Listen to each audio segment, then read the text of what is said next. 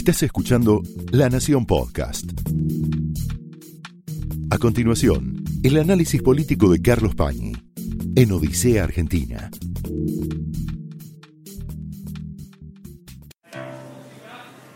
Muy buenas noches, bienvenidos a Odisea.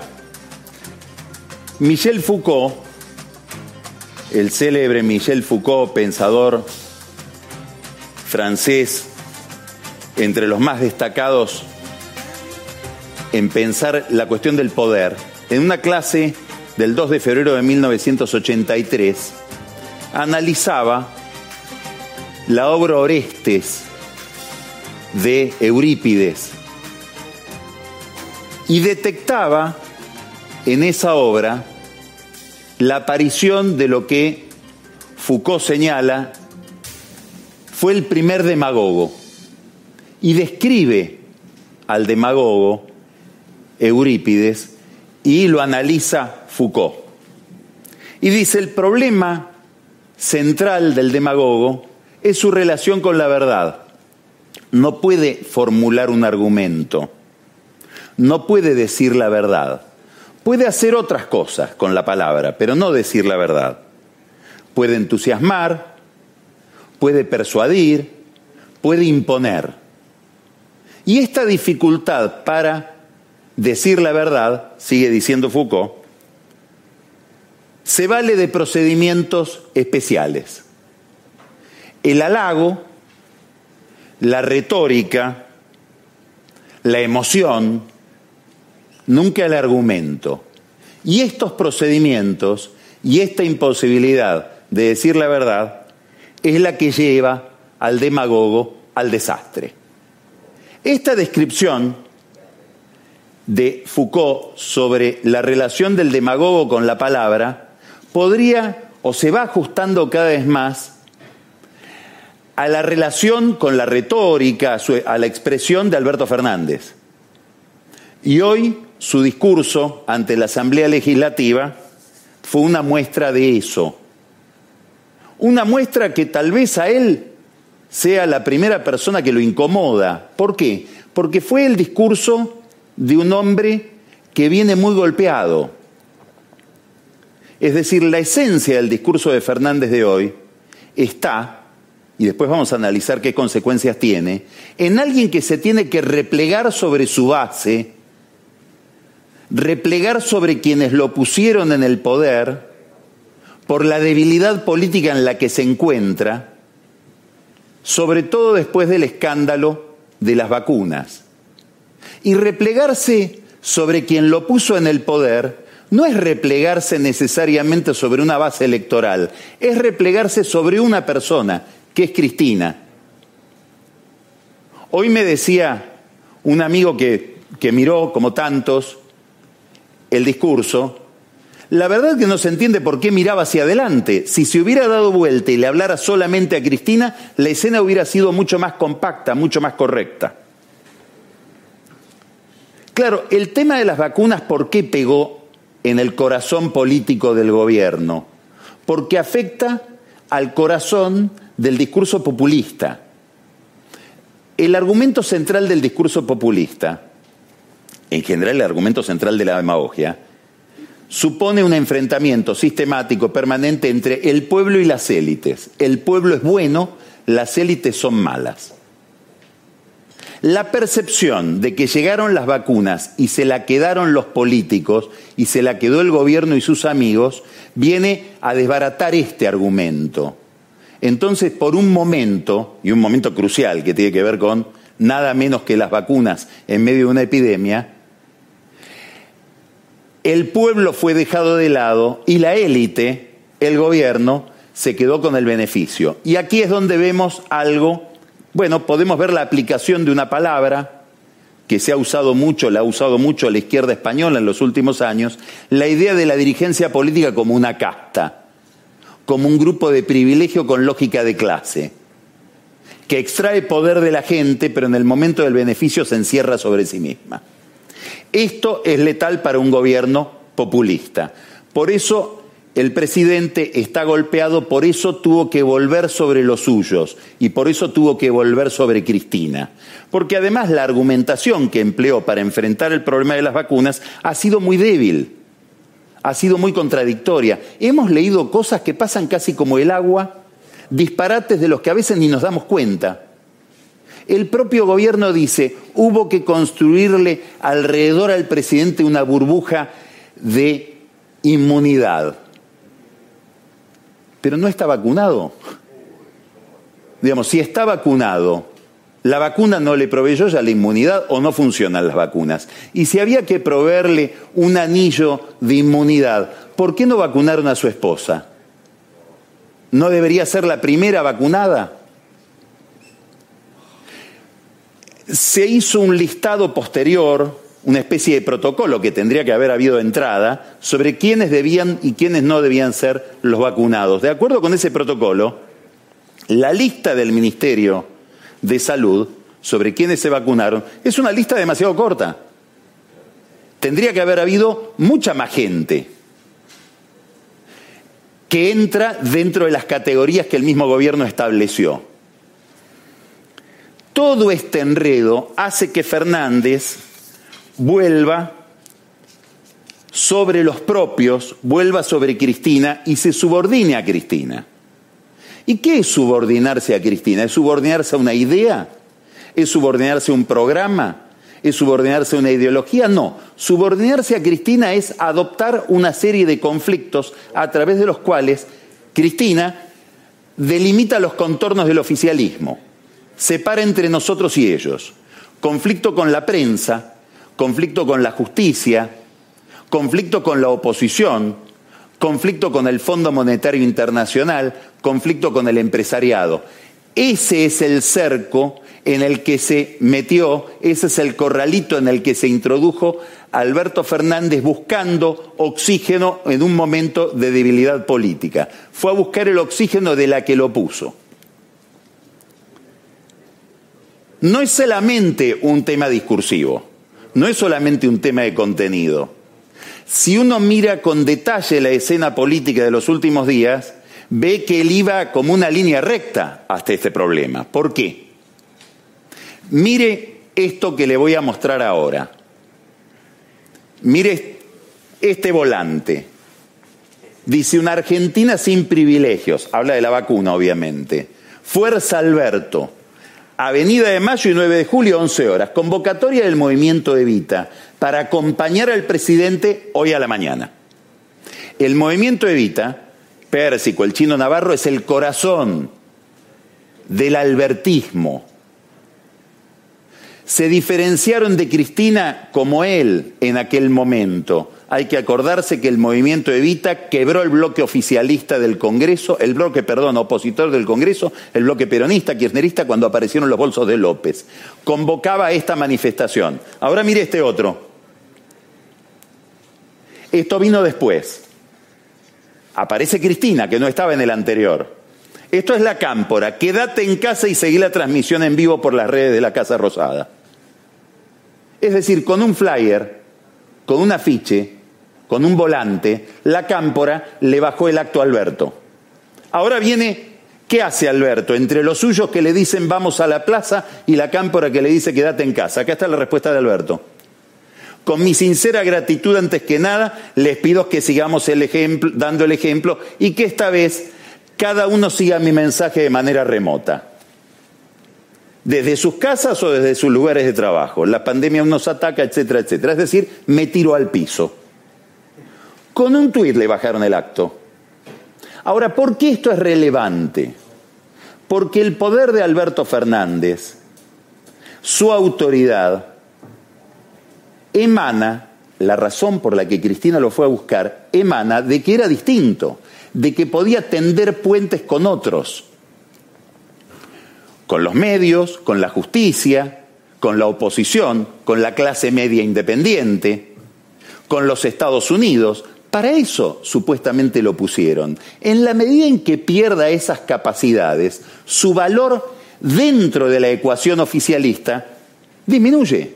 Y va a haber un día en que se va a convertir en un hombre prescindible, en la medida en que ya no tenga capacidad de diferenciación frente a Cristina. Por eso, ¿qué significa el día de hoy con esta subordinación? Que el albertismo murió. Un albertismo que nunca había nacido, pero hoy terminó de morir aquello que nunca había, había visto la luz.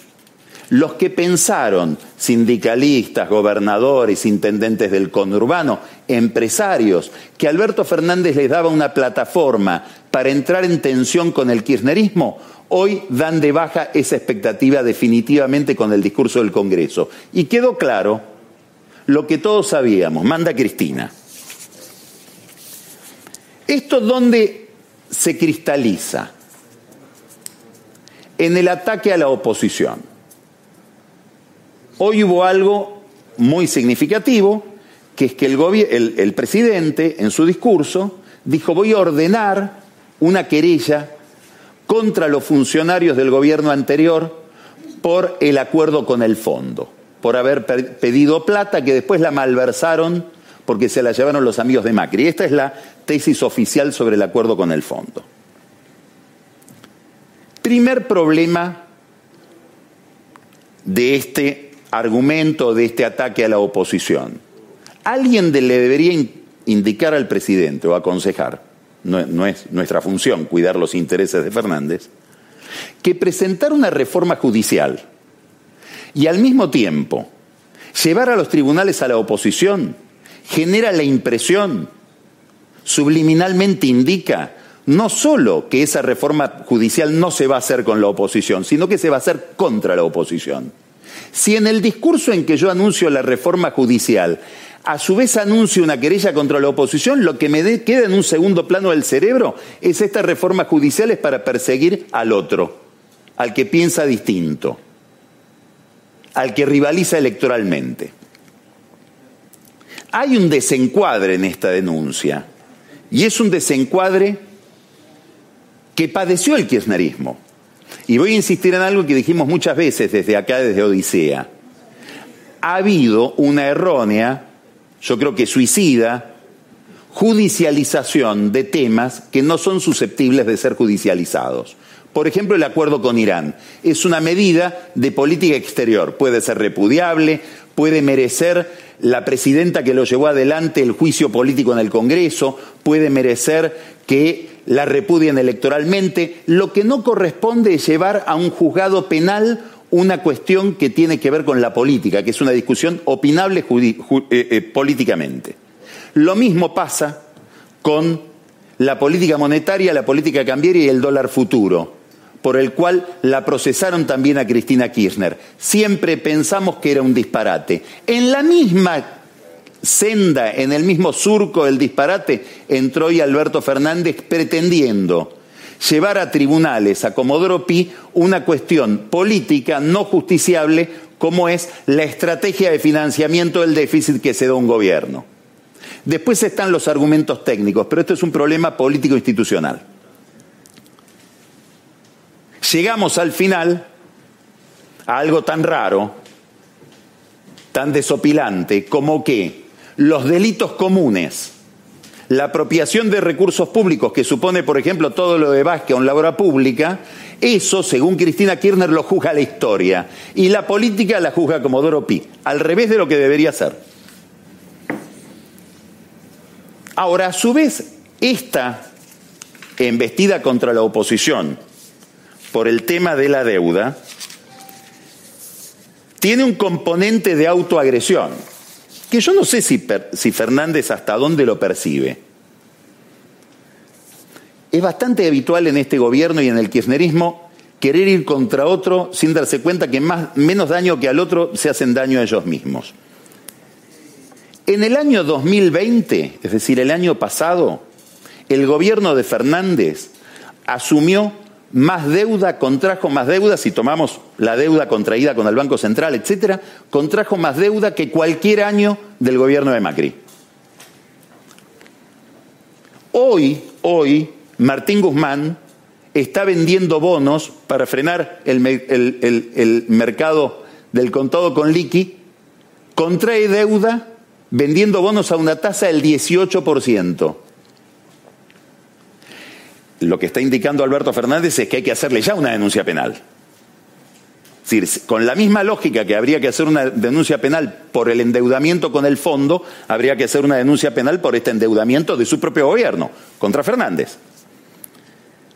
Ni que hablar si miramos la renegociación de la deuda privada, que hasta donde se ve fue un fracaso. Hoy la Argentina está pagando una tasa de interés que supone un país en default, porque el mercado supone que el achicamiento del PBI, la crisis económica, va a hacer que se vuelva impagable no solamente los intereses, sino el capital, que no se redujo, que en cualquier momento el gobierno va a tener que hacer un recorte en el capital de la deuda.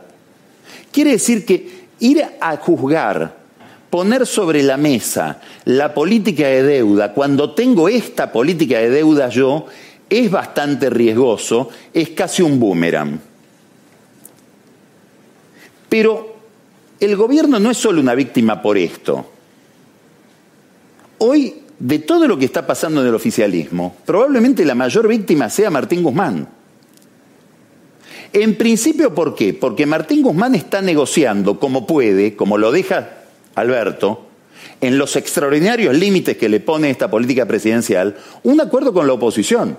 El fondo le pide un acuerdo con la oposición para pactar un plan plurianual que excedería el término de este mandato. ¿Cómo voy a ir a negociar un acuerdo en materia de relaciones con el fondo, con la oposición, si al mismo tiempo aquel que me viene a pedir el acuerdo me está querellando por mis relaciones con el fondo? hay alguien que no está pensando bien. Es como el argumento de lo rodeamos de inmunidad a un hombre que estaba vacunado. Hay, hay, una cabeza que no está funcionando como corresponde hoy en este gobierno. ¿Cuál será? ¿Por qué digo que Guzmán es una víctima de Fernández? Porque a Guzmán podía celebrar Guzmán que el mundo se le había armado bastante a favor. Primero, el, el descubrimiento de la vacuna. Es una gran novedad. No sé si tenemos conciencia de qué significa. Hasta ahora, en las distintas pestes que hubo, para conseguir una vacuna el sistema científico internacional tardaba más o menos ocho años y medio. Acá se consiguió la vacuna en menos de un año. Es un milagro de la ciencia.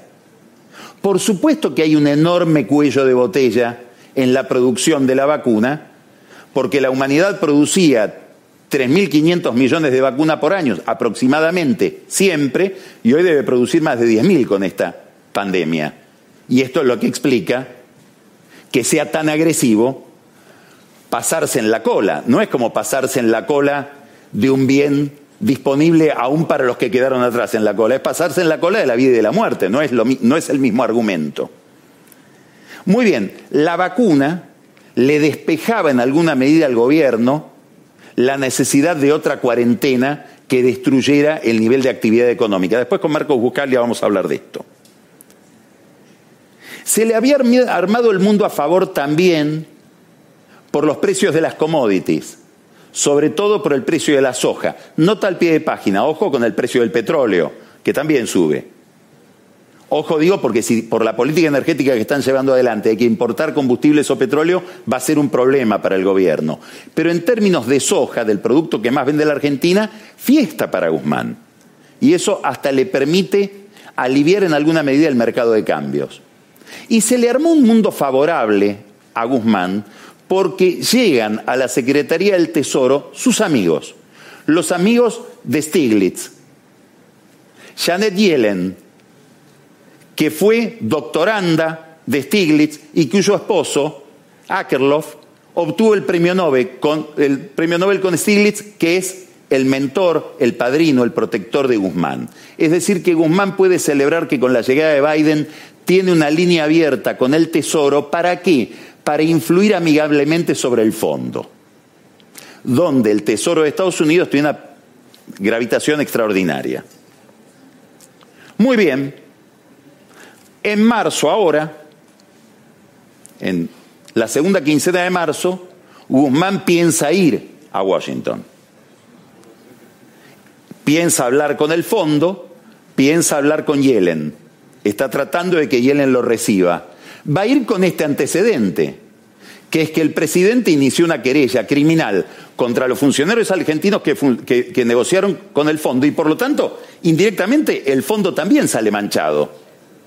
Porque el argumento de Fernández se completa con malgastaron la plata los del gobierno de Macri, no se puede decir que se la llevaron los amigos de Macri, como decían antes, porque Horacio Berbitsky, posiblemente de manera involuntaria, en otro servicio que le presta al gobierno, demostró en una nota que los que se habían llevado los dólares eran más bien kirchneristas. Pero el argumento del gobierno es, le dieron la plata al gobierno de Macri para que se la lleven sus amigos o para malgastarla. ¿Y el fondo que estaba haciendo? ¿Estaba pintado? ¿No tenía la obligación de monitorear cuál era el destino de los fondos que desembolsaba? Por supuesto que sí. Quiere decir que Guzmán viaja en marzo a tratar de amigarse con el Fondo Monetario Internacional y con la Secretaría del Tesoro con una querella bajo el brazo. No sé si hoy estará contento. No sé qué habrá pensado frente al discurso de su jefe.